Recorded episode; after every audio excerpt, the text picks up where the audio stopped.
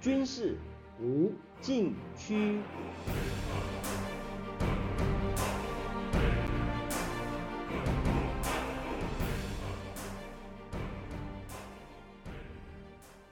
听众朋友们，大家好！您现在收听的是自由亚洲电台的军事无禁区栏目，我是栏目的主持人齐乐意。俄罗斯入侵乌克兰，至今还没有见到何时结束的确切迹象。但是，西方战略学界已经开始探讨后俄乌战争时代的来临，并且对全球四大权力中心做出初步观察：俄罗斯走向衰弱，欧洲正在觉醒，中国。面临困境，美国的机遇与挑战参半。美国有线电视新闻网四月二十九日的一篇分析文章指出，就在一周之内，俄乌战争从一个国家为争取自由而战，逐渐转变为可能长达数年的大国斗争。英国外交大臣特拉斯说：“这场战争显示地缘政治又回来了。其实，地缘政治一直存在。”只是被过去二十年的反恐战争所掩盖，直到俄罗斯总统普京大举入侵乌克兰，大国地缘政治又重新回到历史的中心舞台。西方战略学界形容，普京发动的入侵战争是世界历史的重大事件，标志着后冷战时期的最后一幕，也代表着一个还没有形成文字的新纪元的开始。所谓后俄乌战争时代是一个笼统说法，但是它的发展趋向已经显明，一个由美国和中国所主导的大国竞争时代浮出台面。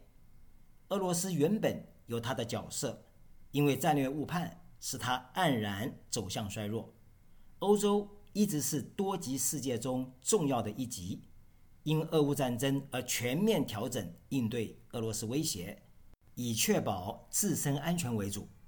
因此有余力站在大国竞争天平上的，只剩下美国和中国。美国智库大西洋理事会的国际安全学者巴洛斯和曼宁四月初就俄乌战争将如何重塑世界做出四种想定。文章指出，接下来无论发生什么情况，毫无疑问，俄罗斯将进入一个。更快的衰退期，这场战争使普京断绝与西方所有的经济、政治和社会联系，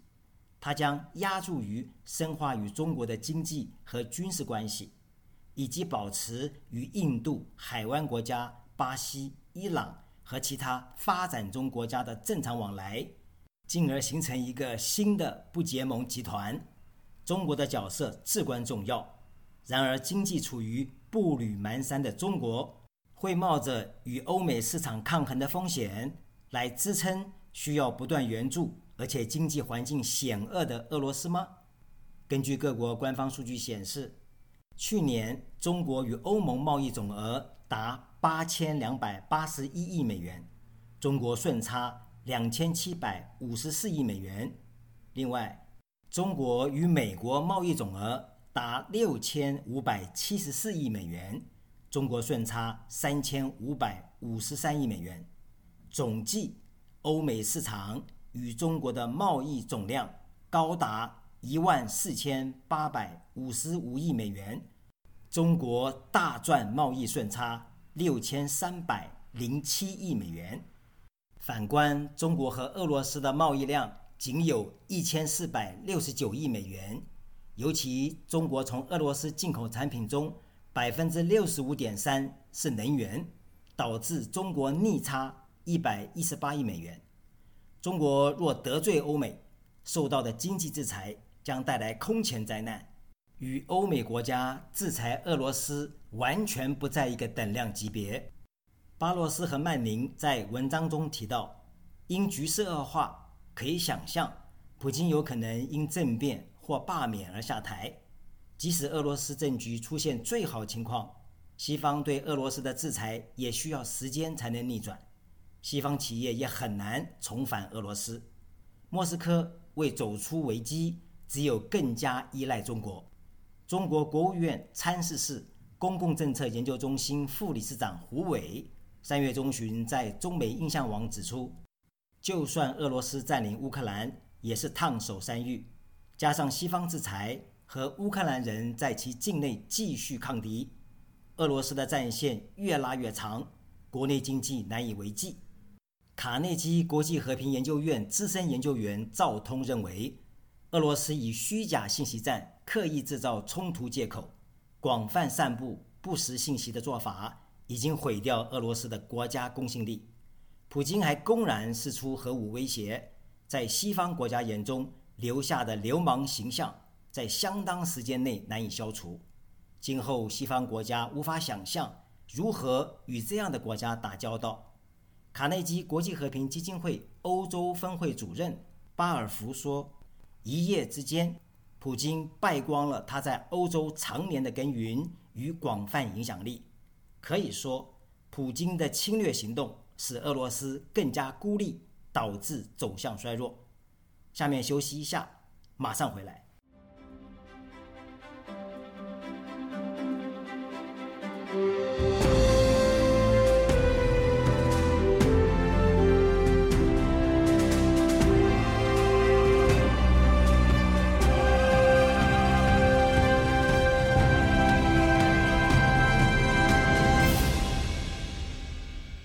好，继续来谈，俄乌战争就像晴天霹雳。欧洲猛然觉醒。欧盟理事会三月二十一日通过《安全与国防战略指南》，指出这是欧盟有史以来第一次进行全面的威胁分析，特别是俄罗斯对乌克兰的军事侵略，说明历史进入二十一世纪，欧洲未曾想俄罗斯竟然会发动一场牵动欧洲全局的大规模战争，数百万人流离失所。仿佛回到二战时期，巴罗斯和曼宁在文章中提到，欧盟面对俄罗斯威胁出现前所未有的团结。德国放弃和平立场，宣布设立一千亿欧元的新国防基金，并承诺把国内生产总值的百分之二用于军事。从中期来看，欧盟将要求在北约对俄罗斯的政策拥有更大发言权。如果法国，德国和英国联合起来，成为一股对俄罗斯和其他核大国的威慑力量，并不令人惊讶。欧盟二十七个成员国总人口超过五亿，俄罗斯一点四亿。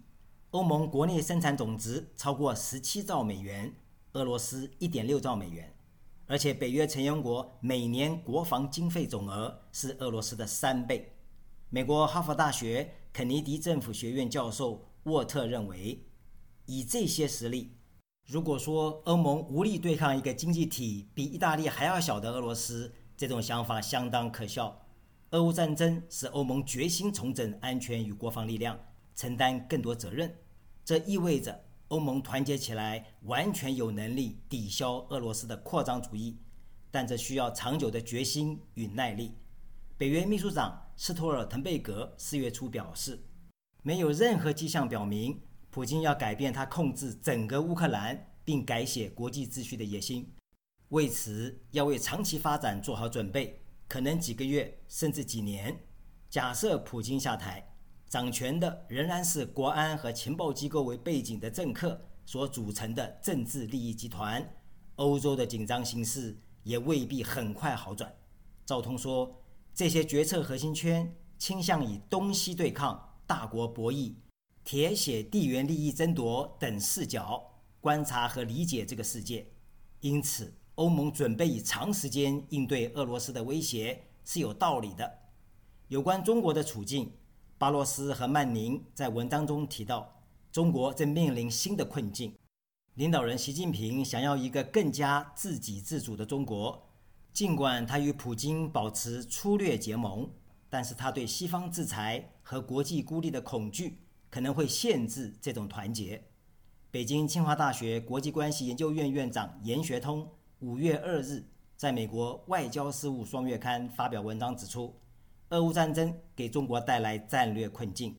一方面，这场冲突扰乱价值数十亿美元的中国贸易，加剧东亚的紧张局势，还把中国民众分化为亲俄和反俄阵营，加深中国内部在政治上的两极分化。另一面，中国担心华盛顿将延长俄乌冲突，使俄罗斯陷入泥潭。严学通说，为避免不必要的激怒美俄任何一方，北京采取平衡策略，走中间道路，直到战争结束。除非美国为台湾宣布法理独立提供军事支持，这可能会改变北京的考量，促使他站在俄罗斯这一边。种种迹象显示。中国不想卷入美俄在这场战争中的战略较量，保存实力，面对战后新一轮的大国竞争。下面休息一下，马上回来。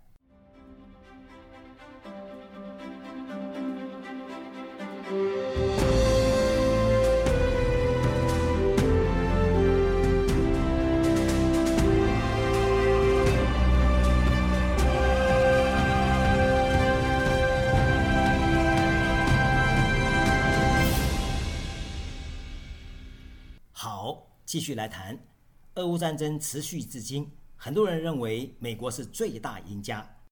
根据美国全国公共广播电台和易普所市场调研公司今年三月的一份民意调查显示，百分之五十八的美国受访民众认为，拜登政府在避免与俄罗斯发生直接军事冲突方面做得很好。另外，百分之五十四的人充分肯定。拜登政府采取经济制裁手段，然而美国民众更关心战争带来的通货膨胀。百分之九十四的受访民众一致认为，与去年同期相比，食品、汽油和住房的平均价格都因为战争而上涨。从这份民意调查可以看出，俄乌战争给美国带来复杂的机遇和挑战。拜登政府成功团结盟友，取得外交胜利。但是，俄罗斯的入侵也标志着冷战后由美国建立的自由国际秩序已然结束，全球地缘战略格局重新洗牌。美国面对新一轮的战略竞争对手中国，比俄罗斯更加难缠，因为中国已被美国朝野公认是世界唯一有潜力结合经济、外交、军事和技术实力。持续挑战稳定和开放的国际社会的竞争者。今年三月二十八日，美国国防部向国会提交二零二二年国防战略情况说明书，这是五角大厦首次以整合方式进行战略评估，把核态势评估与导弹防御评估的内容纳入其内，强调国防跨领域的融合。这份国防战略提出四个国防优先事项。其中两项针对中国，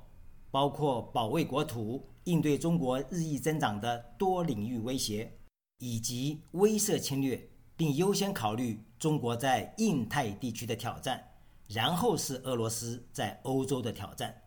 同时，美国把中国定位为最重要的战略竞争对手和步步紧逼的挑战。这份国防战略还提出三项推进措施。并且以新的战略构想一体化威慑应对中国全方位威胁。